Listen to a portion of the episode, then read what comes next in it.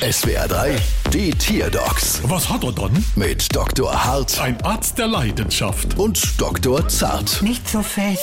So, was haben wir dann? Es ist ein Dino. Zum Dino sage ich Nino. Oder was beim Boy? Da auf jeden Fall. Und was hat er dann? Sieht man das denn nicht? Ich sehe nur die Fies. Kein Wunder. Diese Dinoart, äh, der Brontosaurier, hat allein 5 Meter Schulterhöhe und der Kopf ist ja noch viel weiter oben, am Ende des ewig langen Halses. Ja, der Ries ist riesig. Und was hat er jetzt dann? Ich glaube, er hat Heuschnupfen. Er niest ständig. Ah, her, du Maxi Ex. Mama laut. Oh, da geht Mama Agramme wieder feucht durchmischen. Soll er nicht noch leise machen? äh, In dem Fall besser nicht.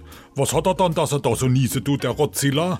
Wie gesagt, ich glaube, er reagiert auf bestimmte Gräser allergisch. Ja, lieber Grasraucher als Heuschnupfen, sag ich immer.